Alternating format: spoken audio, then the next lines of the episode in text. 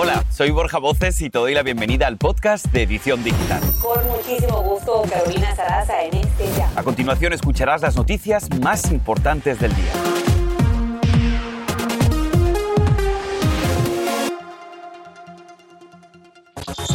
We got a major tornado coming this way. Potentes tornados e inundaciones mortales. Así es el caótico panorama que deja Aira en el noreste. Al menos 18 personas pierden la vida, entre ellas un pequeño de solo dos años. Estamos en vivo desde las zonas devastadas. Y trabajo sin descanso. El incendio Calder continúa ardiendo en el oeste, donde ya ha consumido más de 200 mil acres. A ese problema se suma la mala calidad de aire. Un estudio nos dice cuántos años de vida podría quitarnos. It works amazing. And Esta mujer hispana comparte su secreto para hacer desaparecer las ojeras en solo segundos. El video ya supera las 25 millones de vistas en TikTok. ¿Cómo lo logra? Te contamos y ponemos a prueba su método.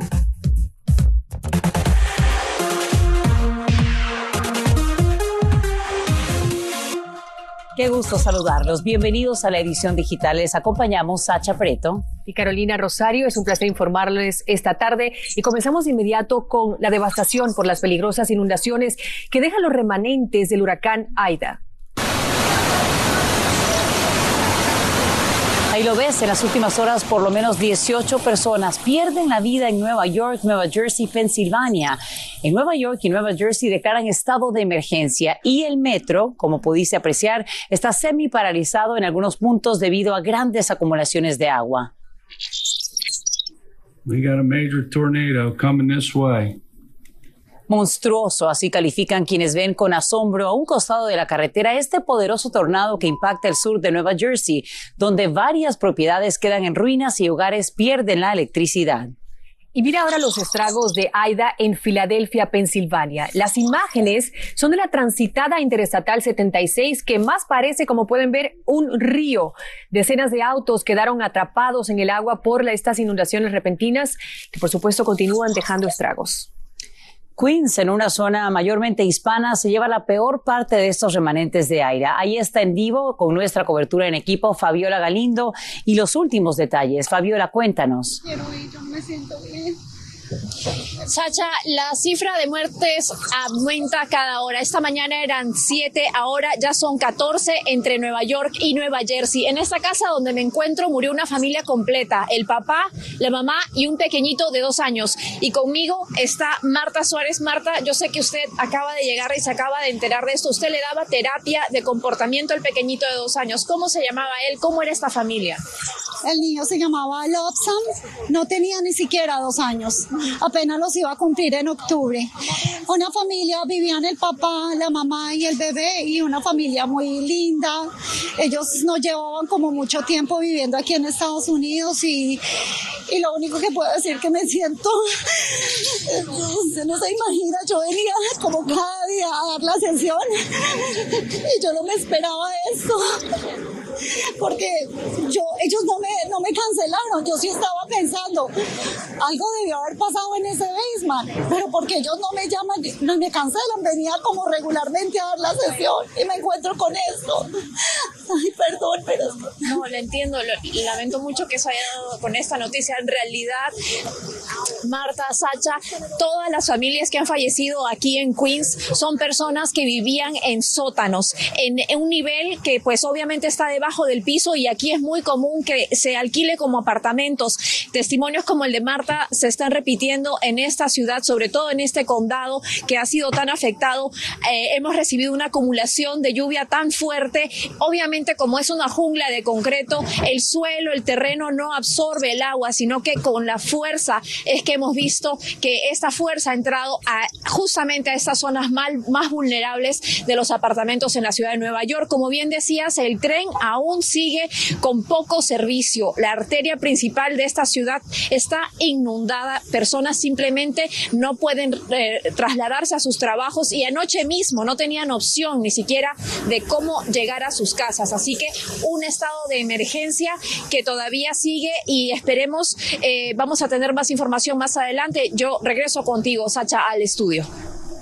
Lo tomo yo, Fabiola. Verdaderamente lamentable escuchar el testimonio de lo que le ocurrió a esa familia. Una tragedia, nuestras condolencias. Y por supuesto, estas zonas pues no estaban preparadas para este tipo de, condiciones. Gracias, Fabiola, una vez más por esa información. Ahora vamos a Mulika Hills, otra de las áreas afectadas en Nueva Jersey. Allí se encuentra precisamente Peggy Carranza, quien está allí eh, monitoreando todo. Allí vimos tornados, también evacuaciones. Peggy, cuéntanos cómo está la situación allí. Hola, ¿qué tal? Buenas tardes. Aquí la sensación de devastación es abrumadora. Cuando llegas a esta área puedes ver que parece un campo de guerra. De hecho, estamos frente a una de las casas más afectadas. Se estima que son al menos dos docenas de viviendas que quedaron completamente destruidas.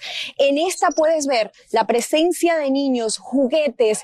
De hecho, en el interior de lo que queda de la casa se puede ver una habitación. Lo que queda levantado es prácticamente una sola pared. Nosotros tuvimos la oportunidad de conversar con el dueño de la vivienda que nos dice que vivió momentos aterradores que parecieron una eternidad. Sin embargo, duraron solo segundos. ellos dicen, vecinos y él, que recibieron la alerta en el teléfono celular. En ese momento deciden refugiarse en el sótano y es cuando escuchan un estruendo, así como el ruido de lo que era la destrucción de su propia vivienda. Una vez pasan estos segundos, se refugian en casas de vecinos. Las autoridades nos dijeron que lo que es posiblemente, de hecho, varios tornados, así lo llamó el gobernador Phil Murphy, entraron por un área que es donde estamos señalando actualmente, luego pasan por acá, por donde estamos frente a la casa, y les digo que el fenómeno es increíble porque entonces así como hay casas completamente destruidas, hay otras que quedaron totalmente intactas.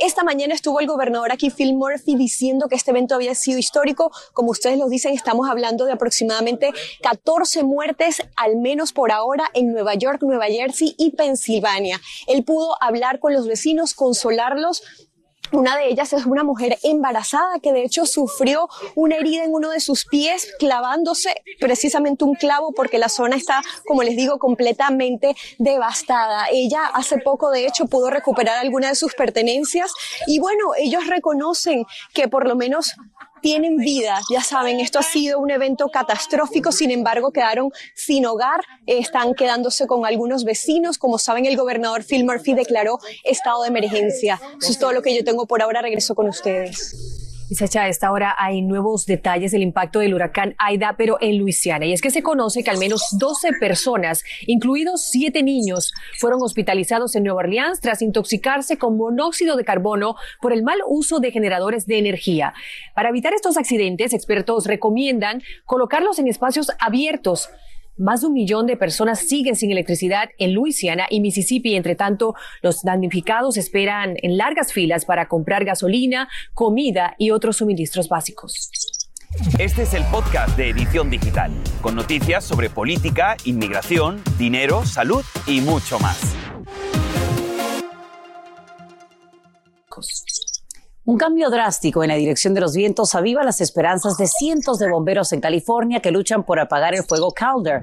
Aunque la noticia es alentadora, luego de tres días de fuertes ráfagas, el incendio no deja de ser un peligro para la ciudad de South Lake Tahoe y la vecina Nevada. Ya el presidente Biden declara emergencia en California y nos vamos en vivo con Luis Mejid y los últimos detalles. Luis, cuéntanos. Sacha, ¿qué tal? Estamos en la todavía desierta ciudad de Salt Lake Tahoe, como pueden apreciar en el fondo, si la cámara lo puede mostrar, el intenso humo que, que se respira en este lugar. La ciudad continúa desierta y por primera vez en varios días tenemos buenas noticias que reportar. La temperatura está bajando, como pueden ver, tengo que usar un, pequeño abrigo. Eh, la humedad está aumentando y los vientos, sobre todo los vientos, han bajado. En cierta forma, estos masivos incendios forestales se comportan un poco como los huracanes. Eso quiere decir que pueden cambiar de dirección eh, en forma imprevisible. Y eso fue exactamente lo que pasó en las últimas horas de ayer.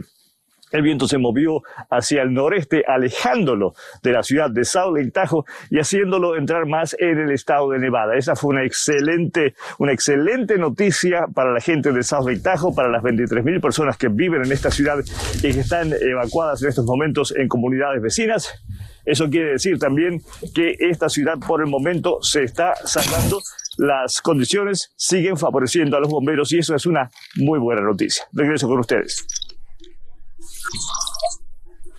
Muchas gracias, Luis Mejid, por esa información, al menos algo de buenas noticias. Y hablando de incendios, te cuento que los incendios provocan mala calidad de aire. Escuche esto. Un nuevo estudio sugiere que la contaminación del aire acorta la vida de miles de millones de personas en todo el mundo por hasta seis años. A nivel global, una persona pierde 2.2 años de vida con los niveles actuales de contaminación del aire. Y aunque no lo crea, la mala calidad de aire es una causa de muerte mucho mayor que el tabaquismo y el consumo de alcohol y de narcóticos. Sacha. Y la Corte Suprema se niega a bloquear la ley antiaborto de Texas luego de seis semanas de embarazo. Esta decisión se da justo antes de la medianoche en una muy apretada votación con cinco votos a favor, entre ellos los tres jueces nombrados por el expresidente Trump y cuatro en contra. La magistrada Sonia Sotomayor argumentó que la medida es inconstitucional. El gobierno de Biden advierte que ha perdido el rastro de un tercio de los niños migrantes liberados. Según Axios, para seguirles el rastro, trataron de contactarlos entre enero y mayo de este año. Los proveedores de cuidado realizaron 14.600 llamadas para intentar comunicarse con los menores liberados de los refugios, pero en 4.800 de los casos no hubo respuesta. Nuestro número del día es 500.000. Esa es la cantidad de niños que dan positivo al COVID-19 en el país entre el 5 y el 26 de agosto, según la Academia Americana de Pediatría. El dramático aumento afecta a menores de 11 años que todavía no son elegibles para ser vacunados, por lo que expertos recomiendan el uso de máscaras en las escuelas.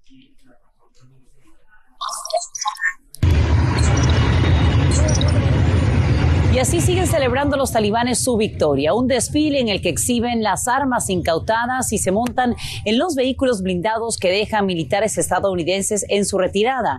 Las imágenes son de la convulsionada ciudad sureña Kandahar en Afganistán.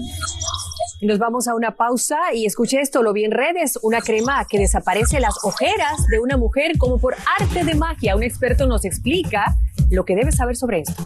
Y atención, si buscas trabajo, te diremos cómo aplicar a uno de los 20 mil nuevos puestos que ofrece una de las tiendas minoristas más poderosas del mundo. Quédate aquí. Y ahora regresamos con el podcast de Edición Digital con las principales noticias del día.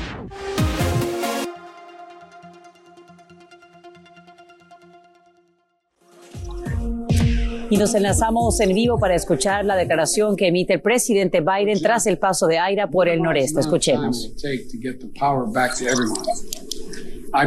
Dice que todavía no se sabe con claridad cuánto tiempo se tardará el proceso para restaurar la energía eléctrica, pero que ya se ha permitido el uso de fondos especiales para que también se pueda estudiar un poco la infraestructura eléctrica. De igual manera, aclara que se le ha pedido al Pentágono y al Departamento de Seguridad Interna, así como al Departamento de Energía, que le brinde cualquier imagen de satélite para que de esta forma se pueda evaluar la magnitud del daño. Y así se puede enviar la ayuda a las zonas donde se necesite por supuesto, la asistencia de manera más inmediata. Vamos a continuar eh, vigilando, por supuesto, las declaraciones que brinda el presidente Biden y ha sido una semana muy dura para el mandatario, hay que decirlo, desde la retirada de tropas a principios de semana de Afganistán, luego el golpe de Aira en Luisiana y ahora, otro segundo golpe en el noreste. Sí, por supuesto, estaremos pendientes y tendremos más a las 6 y 30 en Noticiero Nacional. Ahora queremos cambiar drásticamente de tema. Realmente es un cambio bastante drástico y es que le vamos a hablar sobre el tema de las indeseables ojeras en su rostro y le preguntamos si usted quiere salirse de ellas. Y es que una hispana lo habría logrado y compartió su secreto con un video que se ha hecho viral en TikTok. En él, Trinidad Sandoval muestra cómo se aplica una milagrosa crema que desaparece sus ojeras en cuestión de segundos. Veamos. I just put a little, a little bit on. It works amazing, and it tightens, and it stays like this all day. Y en este video tiene más de 25 millones de vistas en TikTok. Y aquí en Edición Digital queríamos poner a prueba esta cremita y por eso consultamos con un experto. Y además este método se ve fascinante. Se ve interesante, así que vamos a conectar con el doctor Daniel Campos, que es especialista en medicina estética. Doctor Campos, bienvenido a la edición digital. Y le pregunto, ¿usted probó esa crema? ¿Pasó la prueba? ¿Qué nos puede decir? Muchas gracias por la invitación. Fíjate, sí, yo de hecho la había comprado tal cual le pasó a esta señora, que una tienda me lo ofrecieron y la compré para probarla. En realidad sí hace un efecto, digamos, tensor en el área debajo de los ojos, pero tampoco es algo que, número uno, dura todo el día, te crea una capa blancuzca que es bastante difícil de ocultar, además se cuartea un poco una vez que se seca y uno empieza a mover esta área, así que eh, es, aunque da resultados instantáneos, es algo que, definitivamente no es una cura milagrosa. Ay, bueno, pero para quizá, no sé, aliviar el rostro después de una noche pesada puede ayudar, doctor. Ahora bien, ¿por qué vemos el efecto tan rápido en esta crema? ¿Cuál es el ingrediente que hace que, que conlleve a ello?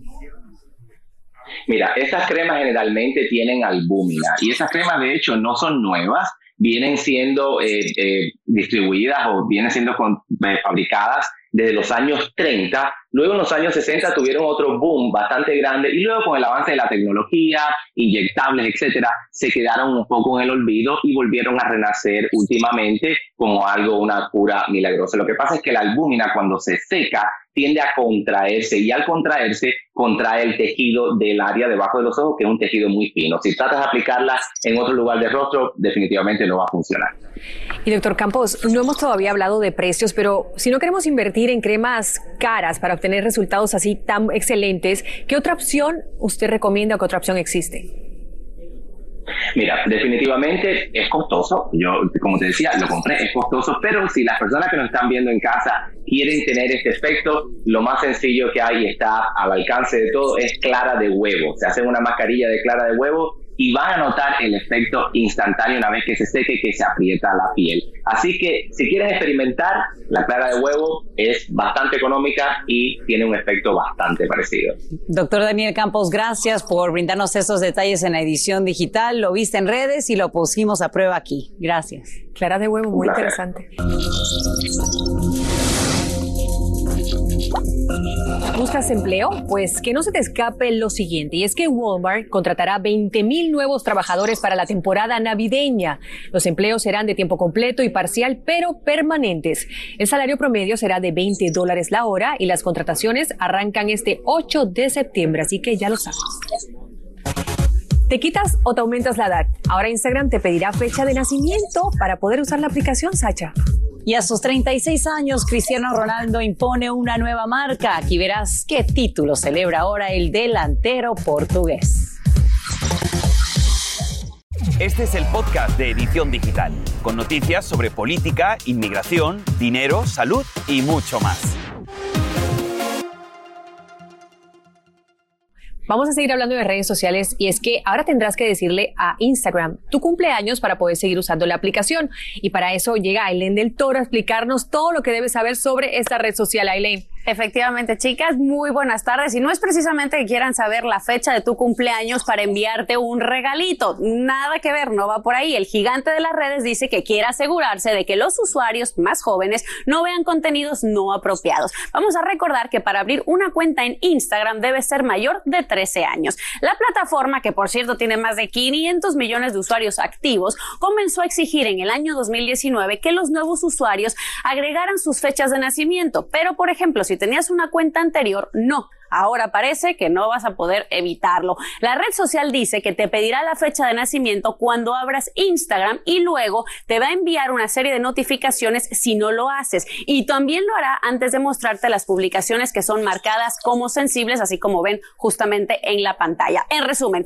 vas a llegar a un punto en que para continuar usando la app tendrás sí o sí que poner lo que a muchos no les gusta, el día, el mes y el año de nacimiento. Ahora, ¿qué va a pasar con toda esa gente que ponga fechas falsas?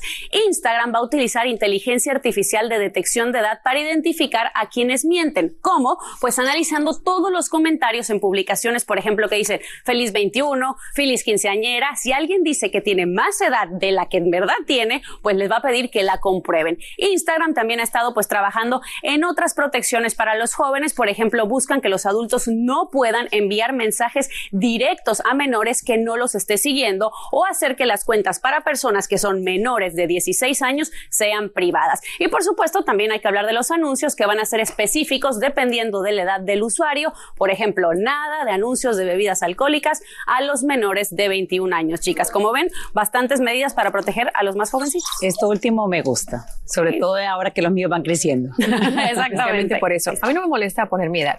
Bueno, y le cuento que hoy arranca el camino de la selección mexicana a la Copa Mundial de la FIFA Qatar 2022. México contra Jamaica en vivo a las 9 del Este, 6 Pacífico por Univisión y TUDN. Bueno, ya que estamos hablando de fútbol, te cuento que el delantero Cristiano Ronaldo se convierte en el máximo goleador de selecciones al llegar a los 111 goles con el triunfo ante Irlanda. Wow, el portugués aprovechó para agradecer en las redes el apoyo de su selección y sus admiradores con este video y dice que no tiene palabras para expresar la sensación abrumadora que ha recibido, así que buena hora por él, felicidades Ronaldo. Sin duda alguna y gracias por acompañarnos en la edición digital. Y así termina el episodio de hoy del podcast de Edición Digital. Síguenos en las redes sociales de Noticiero Univisión Edición Digital y déjanos tus comentarios. Como siempre, muchas gracias por escucharnos.